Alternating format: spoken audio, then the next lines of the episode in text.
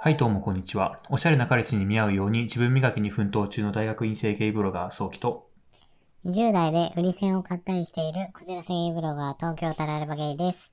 このラジオはゲイの中であんまりモテたいとされる前髪気を貫くゲイブロガー2人がゲイに関するあれこれをゆるく話すラジオです。はい、えーということで、今日はシャープ11なんですけれども、まずはね、あさこさんからいただいたお便りを読もうと思います。ありがとうございありがます。とうございます。もう3ヶ月ぐらい経って ます。すいません。すいませんね。はい、やります。えー、そうきさん、たらやばさん、はじめまして。いつも配信を楽しみに聞いています。先天的か後天的かの回と、それに対応するハッシュタグ回はとても興味深く、僕自身とても考えさせられる内容でした。男性はこうあるべき、女性はこうあるべきという風潮が今よりも強かった思春期を過ごした現在、40半ばの僕からすると、生まれつきかどうかはどうでもいい。個人の幸せを尊重すればそれでいいのではという意見を説得を説得力を持って聞けることに時代の変化を感じています。そこでお二人にぜひ一度、ゲイ男性のオープンリレーションシップをテーマに取り上げていただければと思いメッセージした次第です。ご興味あればいいのですが、よろしくお願いします。ということです。ありがとうございあります。がとうございます。はい。ということで、今回は、えっ、と、オープンリレーションシップについて話していこうと思います。イエイエス。ス。結構ね、い大きなテーマっちそゃテうーマですよね。そうなんですよね。割とこう、うん。うんうん、まあ、ゲイだけじゃないですけどね。あーそうなんですよう。ん、まあでも割とゲイの中でもちらほら聞こえてくるよううなんテーマ結で。構割合で言うと、うん多分ゲイの中でオープンリレーションシップは割とその他のセクシャリティとかに比べると割合が高そうなイメージですよね。そうですね。まあそこら辺の、なんでそうなのかなみたいなのも話していけたらいいんですけど、とまずオープンリレーションシップって何かっていうことを簡単にお話しすると、はいえーっと、つ付き合っている相手以外とも性交渉をする。お互いの、えーっと、こ同意の上で性交渉をするっていうのがオープンリレーションシップですね。うんうんうん。で、えーと、オープンリレーションシップの、まあ、大きな特徴は、あの、そそこの性交渉に関しては、まあ、基本的に恋愛感情はなしっていうところがとても大きなところで、それがポリアモリーと違うところうんうん。だということですね。らしいですね。らしいですなんか。ね。ポリアモリーは複数の人とうん。恋愛するっうん。ていうことらしくて、うん。なんかね、えっ、と、オープンリレーションシップとはまた別軸でうん。ポリアモリーっていうのがあって、はいポリアモリーの対義語は物神って言って、一対一の恋愛うん。の方らしいですね。そうですね。だからまあ、えーっと、ただ単に、まあ、性欲の解消のためだけに、他の人と性的交渉をする関うん係うんうん。をお互い公認するっていう形を取ってるカップルをオープンリレーションシップというと。なるほど。ということで、いやーじゃあ、具体的なね、はい。ちょっと説明というか、まあ、はい聞いただけだと難しいと思うので、はい。ということで、うん。はい。最初の H2 択では、えっ、と、オープンリレーションシップの具体例を、えっ、と、紹介して、えーもう一つ目の H2 択では、えー自分ならそのオープンリレーションシップの方が幸せなのかどうかについて話していこうと思います。はい。はい。今日も深い内容でやっていっております。そうですね。 割とね、あの、自分たちの、が今まであんまりこう話してこなかったような うんうんうんうん。ところなので、恋愛感とかね、そうそうそう出ますから、難しいですよね。はい。ということで、タレバさん、お願いしまタレバす。はい、ありがとうございます。前髪系ゲームブロガーの DA のリアル。 Okay, now, from the beginning. ということで、まず最初の H2 択は、えーと、オープンリレーションシップの具体例ということ で、ネット記事からね、はい。例を2例紹介したいと思います。例のジェンクシーさんからそうい ですね、ジェンクシーさんです。ただいております。あのはい。あの、ジェンクシーっていうのはゲイを題材にしたウェブマガジンで、一番大手なんじゃないかってそういでうす感じですよね。ね。はい結構いろんな記事が上がってて、内門とかのね、広告とかにも出てるので知ってる人も多いかなと思うんですうが、んうんうん。ゲイカップルのオープンレーションシップ実態という記事が前編後編合わせて出てます。で、それぞれ、えっ、と、2組ずつオープンレーションシップのことが紹介されて、えっ、と、いるんですけれども、その中で今回は、まあ、前編の記事からね、2組紹介されているので、それについて簡単に紹介します。はあいりが。とうございます。まず、まあ、最初の、えっと、一組目は、まあ大輔さんというそうですが、39歳で、中にリスナーの方にもいらっしゃる名前ですけどね。ちょっそ想像しちゃったと はね。い、そうですね。大輔さん。はで、交際歴14年で、そのうち同居歴も長いと、おー25から39そまうで。っていうことですね。うんうんうんで、なんか、最初、付き合って1年ぐらいでセックスレスになってしまったらしくて、うんうんうん。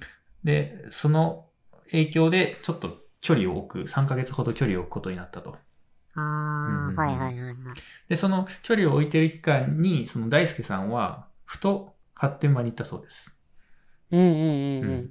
で、そこで出会った人に 3P に誘われたと。うんはあ。その出会った二人組に 3P に誘われて、それがすごい良かったんですけど、後から気づいたのが、その、誘ってきた二人組がカップルだったと。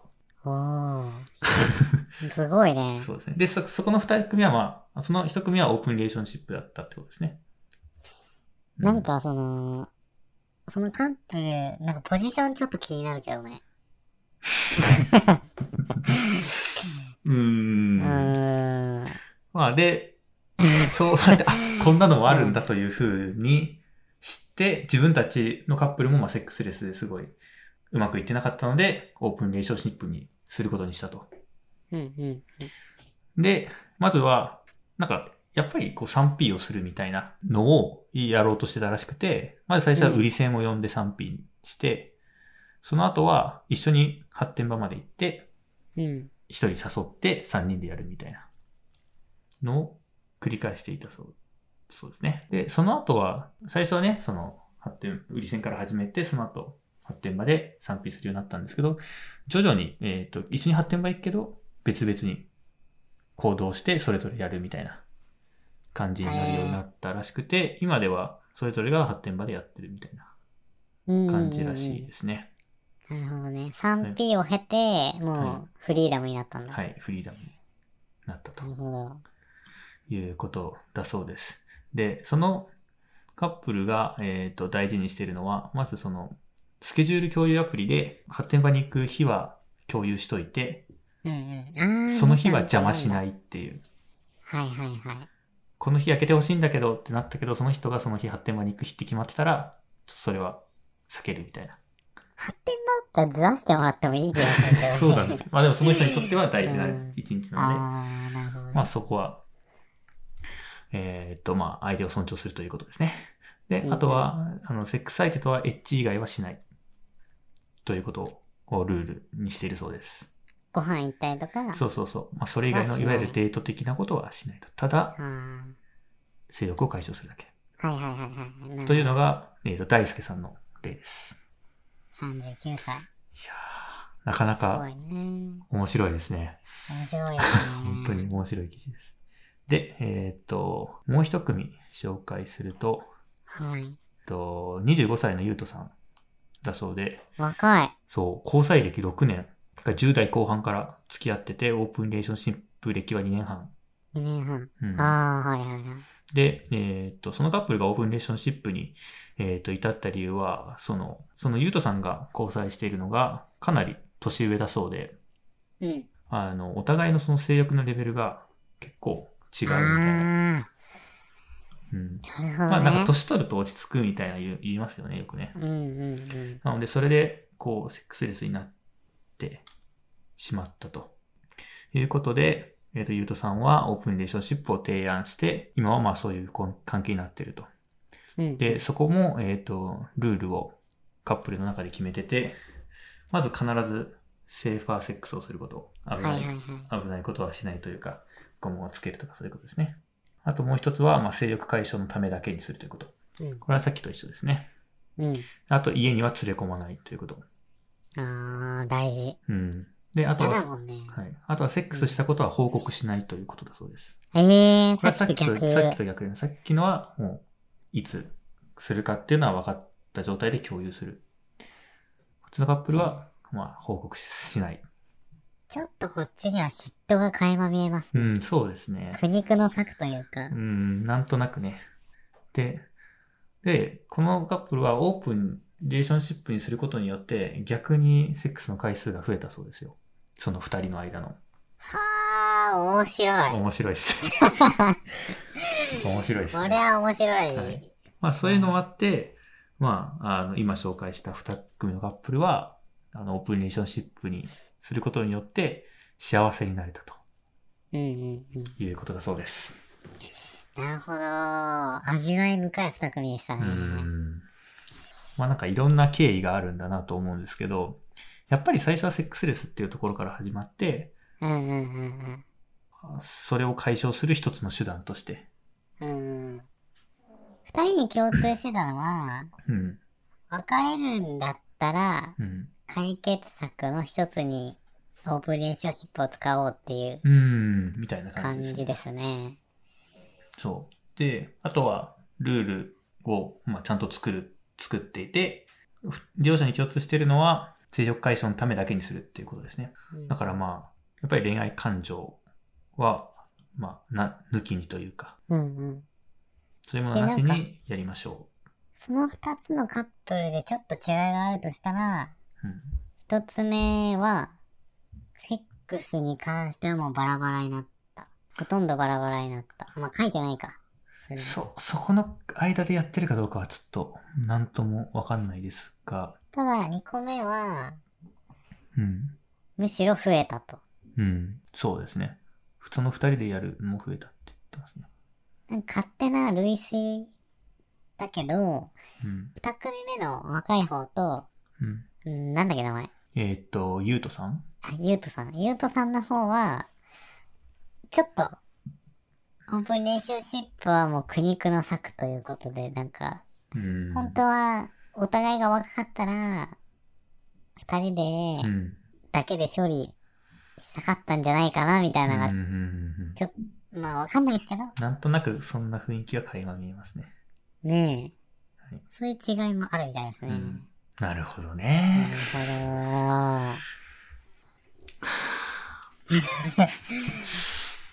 へーって感じですけどね。ほど。肉体と恋愛のこうのん。バランスがはい。難しいですね。次のタグいきますか。次のタグいきます か。ということで、えー、次のタグいきます。えっ、と、二つ目の H2 タグは、自分ならオープンリレーションシップの方が幸せなのかということについてです。はい。うん。これはあえて、ありかなしかという言い方はせず、うん。幸せかどうかという軸でうん。考えていきたいんですけど、うん。まあ、もんうん。何ですか、田辺さん。なんだろうな、なんか要素がいっぱいありますよね。嫉妬とうか、ん。うーん、まあ、まあ世間体みたいなものもありますし、性欲うん。で、本当に恋愛感情なしでそんなことができるのかみたいなね。ああ、そこまそうでいうのもね。あるしね。そうなんだ。まあじゃあ結論から言いますか、うんお。互い。まあ、うん僕の場合は、決まってないな。幸せ。うあ、幸せですか。ーん、幸せ。うん。うん幸せ。どうですか、うんさきくんは。僕的にはね、まあ、セックスレスになるくらいだったらありかなと思うんですけど、うん。そもそもならないのが幸せ。ねえ、ずるい、それは。 ダメ。ダメです か主語を大きくして。なんだろうな。うん、セックスレスにならない相手を選びたいな、と思うので、うん。まあ、不幸せにししておきます。え、だけどさ、はいその、現実問題さ、うん、数年経ったら多分飽きるのよ。そうなんですね。ああ、重いえ。タラレバさんって最長2年でしたっけ付き合った最人。長2年半。ああでその人とはどうだったんですか飽きました ?2 年半付き合って。あ、でも僕さ、セックスに関して言うと、うん。あんまりさ、もう矛盾してるんだけど、複数の人とやるっていううん。メリットあんまり感じてない人間で、うん。一人の人を突き詰めてった方がいいと思ってる。それは気持ちよさ的な問題ですかあ、そうそうそう。ああ。で、えっ、と、2年半付き合った時も別にそこに不満は感じてなかったし、うん。まあ若いから、10、20ぐらいだったからさあ、だから若いからっていうのもあるけど、相手も全然まだまだうん余裕だったし、っていうのあったから、そのオープンリレーションシップの必要性は、そんな感じなかったんだけうん。ど、うん。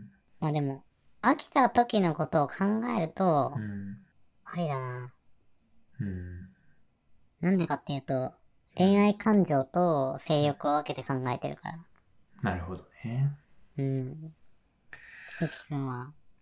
僕はね、相手に飽きるっていうのはよくわかんなくて、まあそんな長いこと付き合ってないからだと思うんですけど、うんうんまあ大体このセックスレスになる原因って、まあそもそもお互いがね、こう相手に飽きてしまってとか、あの普通にただ単に性欲がなくなってとかだと思うんですけど、うん。うん。なんか、例えば片方の性欲がなくなるみたいな、そのそれこそゆうとさんのパターンうんうんだと、まあ、ちょっと大変かなと思うんですけど、なんか相手に飽きるって、なんかその時点で、こうなんて言うんだろう。あ、でもそうか。恋愛感情と性的欲求は分けて考えてるのか。うん。うん。いや、でもいいよ。で関君僕は、はな、なんだろうな。恋愛感情あるんだったら性的欲求もあってほしいなって思うな。ああ、いや、あってほしいっていうのはさ、あるけどう、ん。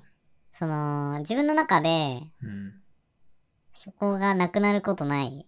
その恋愛感情があるけど、うなんか興奮しないっていうこと全然あると思うんだけど。僕は多分、現状経験したことないですね。ああ、じゃあその予測も立たないってことね。そうですね。え、じゃあ、まあそれは自分側のことじゃん。うんうんじゃあ相手がうん。うん。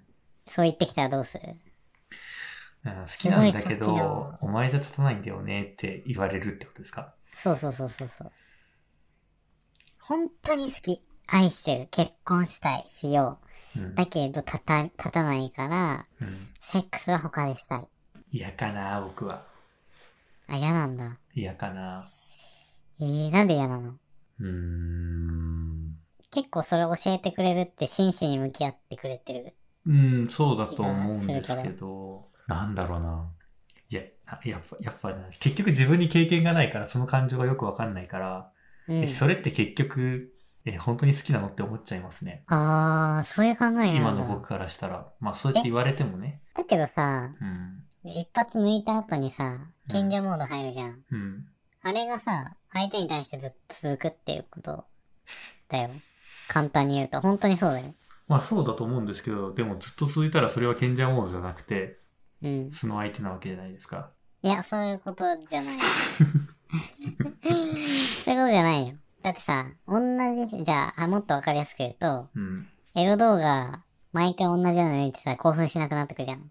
僕ちょっとそれよくわかんないんですよねねえ、どうなってんの、頭。ええ、じゃあ、100回同じので連続抜ける多分できますよ僕ねえ、どうしてんのもう頭おかしいよ。もう終わり。終わっ た。こだかのら僕飽話はき終るわっっててしま感った。ど情がよくわかんないんですよ。ういうことじゃあ、見るものと限られてんのそういうことはないですけど、じゃあなんでいろんなの見んのまあ知的好奇心ですよね。まあより良いものをね。え、じゃあ一番興奮するものは一個あって、基本それだけど、他のを楽しむそういうことでもないですけど、うん。別にそんな同じものでもずっといけるんじゃないですか。 ヘリクツ言わないの。いや、僕マジで そうそうだと僕思ってますもん。マジでだ。から飽きるって感情がよくわかんなくて。え、で、で、まあ、飽き、自分に飽きたって言われたらちょっとよくわかんないですよね。なんか他の人、もう性欲自体がないんだったらうん。わかるんですけど、うん。性欲自体がなくなりましたって言われたら、あそうですかって感じなんですけど、うんうんうん。なんかさ、飽き他たのっ人、うん、ていうよりも、慣れ、慣れすぎてしまって、うん、っていうことだと思うよ。ううん。あちょじゃあさ、ここう想像しようん。う。お母さんに抜かれるのと同じ状態になる。嫌ですよね。いや、それはちょっと、 いや、それは嫌ですよねって言われたら嫌ですとしか言えないんです けど、ちょっとそれ飛躍しすぎじゃないですか。そだもってそ想像も、できないんだそもんもそも性的確かに、なそもそもの相手が興味のない相手じゃないですか。え、じゃあさ、はいあんまり興奮しない相手想像して。死ぬほどしごかれたらいいけど、うん。はい。で死ぬほどしごかれたらいいけど、あんまり興奮しない相手に、うん。興奮度レベルがそのまま彼氏になっちゃうってこと。あー、なるほど。うんうんうんうん。まあ、そうなったら、え、そうなったら新しい人探す、したくなっちゃうな、僕だったら。えでもさ、うん。好きな気持ちはあるんだよ。うん。それでも新しい人探すの。うーんでも結構大事だと思ってて、その、付き合ってる人と、うん。本当にこう、お互いが気持ちよくセックスできるっていうのは大事だと思ってるので、うんうんうん。え、なんだろうな。え、バニカスよね。だから恋愛感情だけだと僕は恋人って成立しないと思ってて、えセックスがないと僕は嫌ですね。でもセックスなしだけど、恋人の人いっぱいいるんじゃないかな。いっぱいいると思いますけど、僕は、ってことです。え、なんでえ、なんでだろ別にセックスしなくてもよくないうえ、僕はしたいな。えいや、バニカスでしょ ねえ、なんなのよ。なんでそんなセックスにこだわってるのにバニカスいいじゃなないですか、の別にバニカスでも。バニカスがセックス好きでもいいでしょ。それってさ、何じゃあ、しごいてもらうのが死ぬほど好きってことうん、別にしごいしごかれるっていうだけじゃなくて、うん。普通に肌を重ねるということがいいわけですよね。はあ、なんか、ソキくんって、なんか、複雑だよね。え、そこまでセックスにこだわるんだったらじゃあ、な、穴かせになってる一回。うん、もう、まあうん、まあ、なってるかもわかんないけどさ。まだなってないですけど、なんなのじゃあやんなよ。いや別にそこはどうでもいいじゃないですか。いえ、そじゃのあなんでそんな重要なの やいやいや、な まあまあまあ。ちょ、ちょっと、ちょっと待って、この話は結論出てこないの で、この方向性だと。うん。まあ、とりあえずそうですね。僕としては、ああまあ、じゃあ、だ、セックそスはありれきだほとど思大ってま事っすていうことね。はい、大事だ、大大事です。え大事だからこそ、うん。他で補うことが必要になったら補えばいいんじゃないかな。相手と、付き合ってる相手とするのは大事なんですよ。あの、仮に、うん。ちょっと待って、あのー、その彼氏以外の人と何回かやってて飽きたっていうことはとりあえずないの。経験として。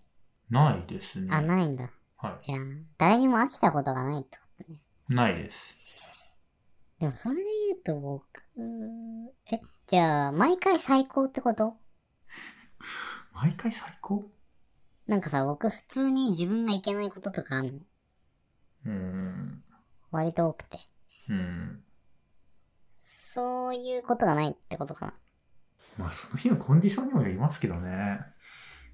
あコンディショョン悪い日があるってことンまあ、ありますね。それは自分がいけないとかってことそうですね。あーとかはそういう時もあるんだ。うん、あるけど。それ彼氏でもってことうん。ええ逆にうん。なんでいけないのっ知らないっすよね。コンディションですね。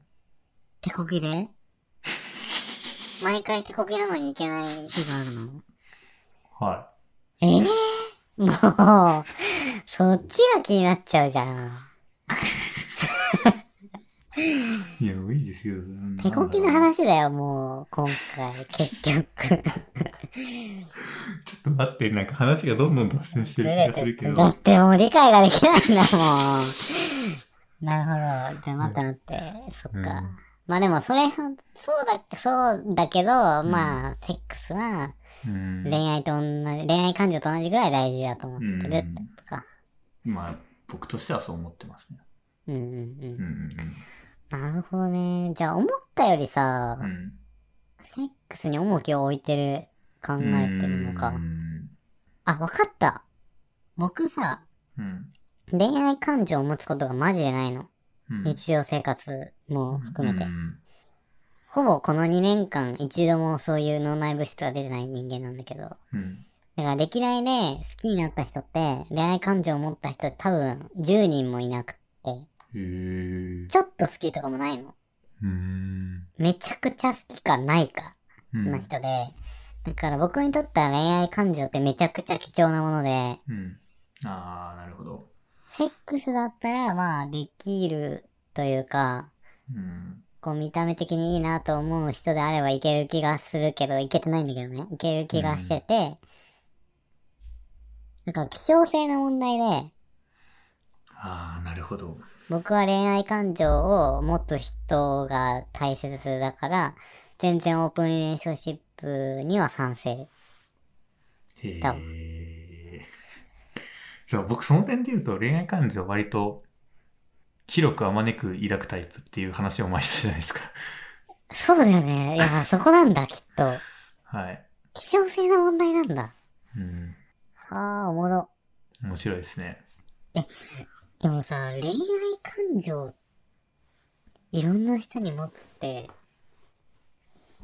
うん。ど、どのぐらいの頻度いや、な、な、そんな、なんて言うんだろうな。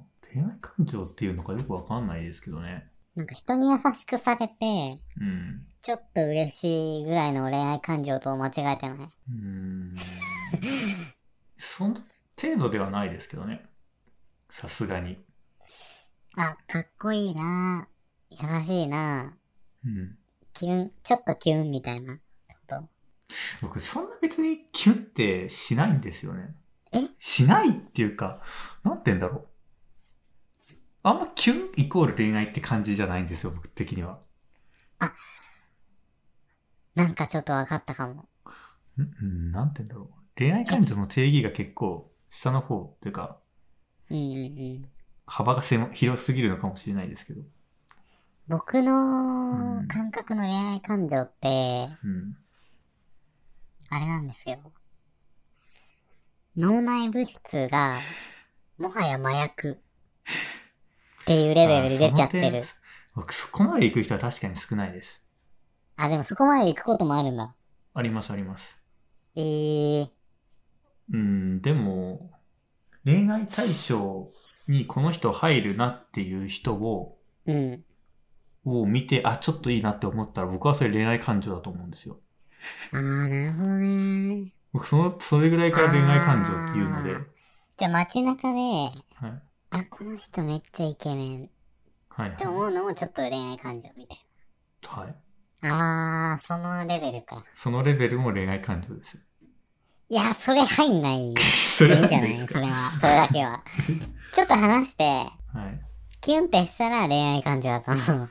なるそほれたど、だね。単、単純、単文、タタイプなだけじゃ ないうん、そうなんですけど、でも、いいなっていうのは恋愛の感情なので、恋愛感情待って、定義の話し始めてないなん かうん、そうですね。まあちょっと、えー、っ と、うん、ほう。えー、ちょっと待って ね。話がなんかいろんなとこに行ってますが。今話してるのは、うん。恋人に対しての、うん。恋人の恋愛感情だから。恋愛対象に対する恋愛感情を一回省こはいはいはい、わかりましう。た。恋人に対する恋愛感情うん。はうんい。が、がが、何の話してたん広だっくけあまねく抱くことができるのか。でもなんか、それは仲良くなれば抱けると僕思うんですよね。いや恋愛対象の人と仲良くなっていけば、その恋人に抱く恋愛感情を抱くようになると思うので、僕割とそういう意味では抱きやすいタイプかなと思います。うん、そうだね。そう。だから、そんなに希少性はないんですよね。僕にとって恋愛感情って。あ、そっかそっか。そう。仲良くなれば多分出てくるもんだと思うので。種がそこら中に落ちてるからな。 そうです、そうです。あの、育てようと思えば、水をあげれば育つみたいな。じゃあさ、セックスの相性がいいみたいに感じる人は、うん。別に、そのさ、格差がないってこと種それぞれに。この人めっちゃ手呼吸うまいとか、僕そもそもそんな経験ないのであれなんですけど。え何人ぐらいなの経験。 3かなえ、少なえ、めっちゃ少な。はい。はなるほどね。うん。なるほど、なるほど。い、まあ、そっか、そっか。まあ、そうだよね。バニラだそうっですよ。たら誰でも、ちょっと恋愛感情あって手がついてればできるもんね。うん、そうだでからセすねッ。クスの希少性もうん。感じてないんだ。え例えばね、うん。立ち受けって言って、うん。その、相性みたいなのが多分あって、あ合わないと本当に合わないっていうし、ー。うん。合う人は本当に合うっていうから、うん。それもあるんだよ。あー。合う合わないがよくわかんないですもんね。うん。そもそも。あ僕あ、僕にとっては合う合わないっていうのはよくわからないんですよ。そうだよねう。で、両方とはめちゃくちゃもうあるってことなんだね。ああ、そういう意味ではそうですね。うーん、 あ、なるほどね。じゃあそうだね。他行った方が良くなるね。はい。別にと思う自よ。分、自分相手にされないなら、他で、うん他にもいっぱいいるからいいかなんて。そうだよね。自分が対象とする人はいっぱいいるってこと。うん。じゃあ逆にね、僕の話をすると、なはい。んか日本に多分、その種がレベルですか。はい2、30個しか落ちてないの。宝そのくじ中でですね、マジでね。その種が、その、僕セックスもね、あんまりこう、うまくないから、うん。その種がまた半分ぐらいはおそらく、芽が出ない種なんですよ。うん。拾ったところで。っうん。てなると、超希少だから、うん。まあ、どっちかは犠牲にしてもいいかな、みたいああ、なるほどねな。話になるんですよ。確かに、それだったら、そうだわ。ねえ、待って、オープンリレーションシップを希少希少性で考えるやつが、初めてじゃね多分初めて。その話聞いたこと ない。マジでさ、うんえ、なんなの、ソニック、ソキ君、ほんと、バ ニ、バニカスなのになんか行かないことあるし、もうよくわかんなすぎる。はい。うんえーえ、よくい、行けない日があるのに、はい。なんで毎回、こう、同じ人が行けると思ってんの毎回、興奮はしてんのに行けないってことなのうん。普段めちゃめちゃさ、輪ゴムとかでしごいてんじゃそん。んなことしてない。 小一さんだしでしたっけ、それ。まあやめなさい。はいはい、ごめんなさい。あの人あれでしょあの、それはあの、弾を、あ、そう、玉のク話。ラッシュマイボールズ、はい。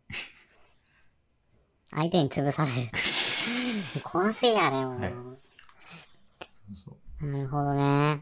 そういう話じゃないんだよな、今回。あの、嫉妬とかさ、はいせ世間で、なん かあるのよ。まあでも、一家うちららしくて。まあ、そうですね。ちょっと、全然ありきたりな結論じゃなくて面白いんじゃないですか。まだでも結論出たね。でも話した結果そうですよね。うん、結果そうだわ。え、だから、その大前提として、うん。まあ、セックスレスじゃない方がいいし、うおん。互いでセックスして性的欲求が満たされてれば、まあ、それがもうベスベストな状態だと。うんうん。で、そうはならなかったら、まあ、妥協してその人と、えっ、と、オープンリレーションシップをつして、まあ、交際関係を続けるのか、もう別の人に行っちゃうのかっていうのは、まあ、そもそもの希少性の問題で解決できると。ただですね、はい。あの、知り合いの、知り合いというか、あえてな、あえて、あえまあ名前は出さないでおくんだけど、いポッドキャストやってる方が、うんえっ、と、付き合った当初から、オープンリレーションシップ彼氏とつく組んでるというふううんうんうにんおっしゃってました。なるほどね。そそうれいはう方々もいます。だからそもそもセックスレスがモチベーションになってるわけではないということですうよんね。うんうー。うんん。なんか多分、僕の予想としては、最初から、うん。そういうお互い縛り合う関係っていうよりも、うん。縛らない関係でいた方が、うん。まあ長続きするんじゃないかとか、うん。そういうのもある気がするんだよ。そもそも多くの人とやりたいかやりたくないかっていうのがあると思うんですよ。うんうんそもそも、ね、多くの不特不特定多数というとちょっと言い方違いますけど、うん。もうもう多くの人と、もともと例えば発展場とかに通ってて、やる癖がついてる人が、うん。じゃあ、えっ、と、付き合いましたってなって、じゃあ急にそれをやめてくださいっていうと、なんかそれが一つのね、その、ライフスタイルになってるとすると、多分フラストレーションになると思うんですよ。うん。そういう点では、ありなのかな、というか、なんて言うんだろう。そういう点ではすごい自然な流れだなって思いますね、オープンリレーションシップって。うーんと、世間体を抜きにしてそういう習慣がある人は、そうそうですね、そういうそれなをんか継続う。ん、でもさ、ソヒ君ってさ、その、うん、世の中の人全員がオープンリレーションシップだったら、うん、喜んでオープンリレーションシップになるんじゃないうん、だと思います。ああ、じゃあ、自分の中でしない理由は、結構こう、世間、そのマジョリティがそうだからっていうのもあるのかな。うん、あると思いますね。へえ。のんけの恋愛に憧れてるので。 ええ、そっかそっか。はい。ああ、いや、そこも投影してるんだ ね。うん、多分あると思います。あのー、すごいね。うん。なんか、特盛りって感じがするけど。まあ、一夫多妻制の国に生まれてたら、またちょっと違ったかもしれないですね、状況が。そうだねう。ん。なんかでもさ、僕はね、成人ぶるわけじゃなくて、うん全く。大人数とうまくいかないので、うん。あその、頑張ってはいるんだけど、うん。発展場で心を開く修行しに行ってるんだけど、う。うんうまくいかないんですけど、うん。その、だから気にしてないの。その、ルールとか、世間体とかうをんどうでもいいから関係ないと思ってるし、うん。そうきくんも自分の欲通りに、こう、いろんな人といろんな体験をししてみればいいんじゃないのなんでそこを気になるの関係なくないもうみんないいって言ってるし、んみんないいって言ってるっていうのは、あの、そのゲイだったら、割うとみんな受け入れる考えになってきてるじゃん。あ、そうなんですかね。ああ、でもそこまで一般化してないと思ってるってことうか。ん、もうそう。で、あと、これもちょっと話したかったんですけど、うん。前髪系の世界ではそこまで一般的じゃないと思ってるんですよ。うーん。多分。なんか、僕的な、なんか、その、今回オープンリレーションシップをあらかじめちょっといろいろ調べてて思ったのは、なんか、発展場文化のちょっと延長的なところがあるのかなっていう気がしてて、うーん。うんうんうん。ああ、確かに。そう、発展場で、ふと、本当に勢力の解消のためだけにやるみたいな、うんうん。そういう文化があって、そこから恋愛に移行した人が、それまでのライフスタイルを崩さないようにオープンリレーションシップという形を取ると。うんうん。、で、なんかイメージとしては発展の文化って結構単発の世界のじゃないですか。うーん、そうかもしれない。なんか僕のイメージはそうで、あまああ、んまりゲないイなライフをエンジョイしてるような。そうそうそうそうそう、人が多いかも単しれない発の文化のイメージなんですよ。だからオープンリレーションシップもなんか単発の文化のイメージがあって、うん。前髪系の人でオープンリレーションシップってあんまり聞かない気がしてて、まあ、まあ、たそだ、もそもなね、前髪系の絶対数が少ないんですけど。んだろう、なんか僕そこで、それだとさ、あの、うんなんて言うんだろうな、前髪系銀河が、ノン系界に、えっ、と、近いっていうのを僕は昔自分の口から出したんですけど、うん。えっ、と、なん、それちょっと違うのかなと思ってて、どっちかっていうと、そのオープンエアシップが浸透してないのはなんとなくわかるんだけど、うん。その理由は、なんか若いくてっうん。ていうところなんじゃないかなと思ってる。なんかその、ああ、若いからそもそもセックスレスにならないからとかですかうんとかとか、なんか、うーんと、オープンリレーションシップって割と進んだ考えというか、うん。なんだろう、多様性をこう受け入れ始めたら、こう次のステップとかそういう、さ、迷ってる段階で受け入れるようなうん、うん。感じの考えではないと思うから、なるほどね。前髪性は若いから、なんかこう、うん。っていうのがあると思っってて、うん。ううんうん確かにその要素はありそうですねっていうのはちょっと思ったんだけど、え、でなんだっけ前髪系、で、なんだったっけよ、欲に任せてやれば、 み、みんなや、ね、そういう考え方が広まってるんだから、あなたも欲に任せてやればいいじゃないってことですよね。うん。ああ、でもそっか、前髪系銀河の中ではこ通れで用はしまないっずてそこともそかも。通用しないっていうのもあるし、欲に任せてって、ちょ、ちょっと、違うかなっていうのがあって。なん、 でもなんか、その、抑制する理由ってなんだっけみたいな話かもしれない。そのいろんな人でやりたいっていう気持ちがあるんだったら、別にそれって否定しなくてもよくないっていうか。ああ、なるほどね。 1対1が好きな人は1対1同士でいいし、うん。そうじゃない人はそうじゃないスタイルで、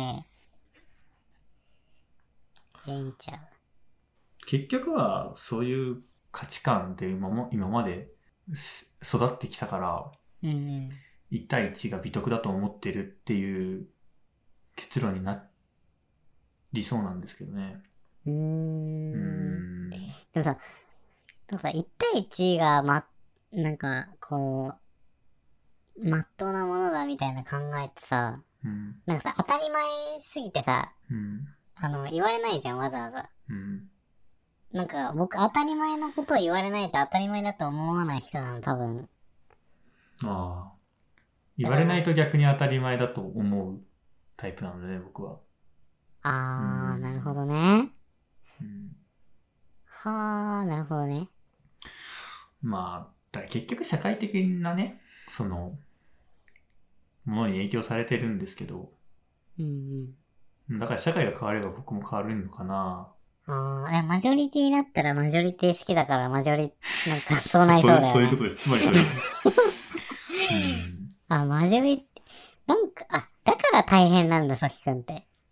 うん。うん。マジョリティに憧れるのにマイノリティに置かれなきゃいけない、うん、あ、の、カルマを生まれながらに背負ってきちゃっ たから、そういうことなんですかね。いけない自分う、ん。なんでみたいな。ううん。ーん、なるほどね。まあ、結局、じゃあ、オープンリレーションシップって、幸せなんですかねどうなんですかどう思いましたあー、幸せなのか。そのじゃあ、ありかなしかで言ったら。自分がですかうん。自分はなしですね。あ、なしなんだ。今の自分はなしですね。結局。なしですね。それはさ、うん。えっ、と、マジョリティが、ありだったらありになる、なり得ます。なり得るじゃ。なんり得ます。自分正の直そこを否定するだけの、なんて言うんだろう、根拠がないじゃないですね。え、じゃあ自分の中だけで、うん。その変わるうんとしたら何が必要ありになるためにですかうん。いやまあそれこそさっきタラレバさんの言ってた希少性じゃないですか。あー、なるほどうね。ん。あー、そうだね。そっかそっこか。の人しか絶対にいないみたいな。いうん。やじゃあそそうやって言うとあれだな。そもそもいや自分が恋愛感情を持つ人が少ないとかってなってたら、うん、ありになるんじゃないですかね。じゃああれだね。え、そのさ、うん。意外にソキ君って、運命の人論とか全くないんだね。ないですね。なんか、マジョリティ好きだけどね、運命の 人論。そこは好きじゃないやんだなんかね。運命っていう言葉があんまり好きじゃない。あーそもそも ね。うんあの、タラヤバさんよくカルマって、カルマって大体運命って書いてカルマって上にカタカナで振るじゃない ですか。うん僕あんまり運命とかカルマっていう言葉があんまりししっくりこないというか、あーまあ僕が言う、うカルマは、あの、またちょっと違いますかね。あの、豪華の豪の、ああ、そっち。災いとかそうい あうーそっちね。ニュアンスだけど、 はうん。あ、なるほど。そうですね。はい。運命の人みたいな感情はあんまないですかね。面白いわ。うんなるほどね。まあ、なしなんだね、それで。まあ、今はなしかな。でも、思いソますキ君がなしな理由もよくわかんないまま終わったけど ね。分かったことないですかえだってマジョリティうがんそれを許さないとするからでしょ。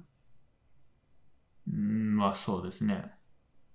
それって理由になんなくないえでも理由になってないようで理由になってることないですか僕の 根僕の根本はうん。 ねマジョリティでありたいですから。えねえねそこは、そこはもうちょっと突っ込まないでください。そこは、でもそういうもんだと して、その、その大正義を認めるとしたらもう、え。うん。そうだね。そこがもう結構揺るぎない軸だからね。そうなんですよね。うん。そそういうじそこが理解できなマいジ。ョリティの恋愛したいなっていうのがなんかあるんですよね、自分の中でねえ、。それってなんか恋愛だけじゃなくないうーん割とまあ恋愛だけじゃないところもありますけど、まあであもでも尖ってたい自分もいるんですよね。あ、そっか、そうだよね。服とかは。るまあそうですね、なんか個性を出したいというか、こう、マジョリティ、なんだろうな、多数に埋もれたくない、平凡になりたくないみたいな自分もいます。うーん。ただ恋愛に関して言うと、マジョリティ側にいたいなって思っちゃうんですよね。なんでなのなんでなんですかね。謎だわ。なんで恋愛だけなのしかも。まあなんだろうな。なんでだろうな。本当にそこ今が。までそういうマジョリティの恋愛をはうん近くで見ていながら自分ができなかったっていうのに対するこうなんか取り戻したいみたいな感情なんですかね。ちょっと、なんか考えてください。自分ではい。はい。解説してください。はい。いや僕は結局、まあ、幸せだ、幸せかな。うーん。なんか思ったより、うん。重要視してないかも。恋人とのセックスをですかもう両方ともだね。多分僕も根本的に、そういうものに関して、憧れ、なんか逆だと思う、ソキ君って憧れが全くない。うーん。で、今、今の自分に憧れもなければ理想もないし、うん。なんか欲みたいなのも別にそんなないし、うん。あその性欲的なものがあるけど、うん。だからなんか、そもそも恋人が必要だと思ってない。うーん。いたらいい、いたらプラスになるんだったら、まあ、あったらラッキーみたいななるほど感じね。で。だけど性欲はさ、まだあるし、うん。うん。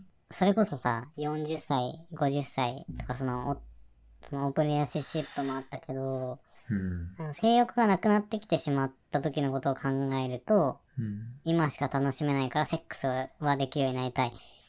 うん。っていう行動原理がなんかオープンリレーションシップを通して見えた気がなるほどね。するだから恋愛はなんか僕落ちてないから本当にうん。まあ運命は信じてないんだけどうん。あでも信じてんのかも知こってるんのですか人このあ人本当に好きってなったらあー多分何してもな何してもまああれだけど結構いい何でも許しちゃうああ。好きが先に来るうん。要素その人の個性とかよりまずうん。から何が言いたいかっていうと、まあ、希少性が高いかっていう結論ですね。 ら、うーん、もう希少性でした。なんかね、ちょっと、え、ここに落ちるかみたいな。ちょっとね、うん。ね自分的にもすごいびっくりしてるんですけど。え、そこみたいな。なんか超リ、超リアルなのかなうん。もしかすると。うん。でも現実的な問題、そういうの多いです。多そうですけどね。なんかさ、自然の摂理ってでも結構希少性だから、きっうと。ん。美人とかイケメンがもてはやされるのは少ないからだよね、きっと。うん。そうなんですよ。だから、なんうかそう、今日もまた、今日もまた、真理に心理にたどり着いてる。たどはい。り着いてしまう。ということで、 ということで、 今日の議論は、すごいね、嫉妬とか世間体とかもう、もはや何も関係してない。まあ嫉妬とかってかなりこうね、なんかまあ、なんだろまあ、まやかしみたいなもんう。でうん、すから、まあ、そんなそも。うんですね。うんうん。まあ、ちょっとね、また、あの、ハッシュタグでね、いろいろね、 いただければ、そうだね。また考えたいなと思いますね、この問題はね。うん。ほんと、あそこさん、ナイス問題設定でした。はいいろいろ見えたよね。はい、見えましたね。うん。かなり新たな視点がうん。生まれたのではないかなと思います。ありがとうござあいりがとうござまいす。ます。ご視聴ありがとうございました。ありがとうございました。えー前髪系ゲイブロガーの BA のリアルでは質問お便りを募集しております。概要欄のフォームまたはハッシュタグ前髪ゲイラジオでツイートお願いします。Twitter はアットマーク DLNOREAL です。よければフォローお願いします。えー、次回ですね、はい。決めてない。気づかなかったですね、これ。ちょっと、 シまャーあプ、12。まあ、ネタはいろいろあるんですけどね。そうだね。まあ、YouTube に本格寄せるのかなわかんないな、参まだ。入第1弾みたいな感じになるんですかね。じゃどうする第12回からみたいな話はしてましたよね。ゲイマッサージとかいいのかなとかちょっと思ったりしてんだけど。ああ、タレバさんのね。うん、2ヶ体月験談働いたら。うん。この話は確かに聞きたいけど、うんみたいな感じですね。まあまた決めましょう。うん、決めましょう。はということで、皆さん、次回も楽しみにお楽待しちくみだにさといいう。ことで。はい。それでは、良い前髪ラジオ。では、前髪ライフを。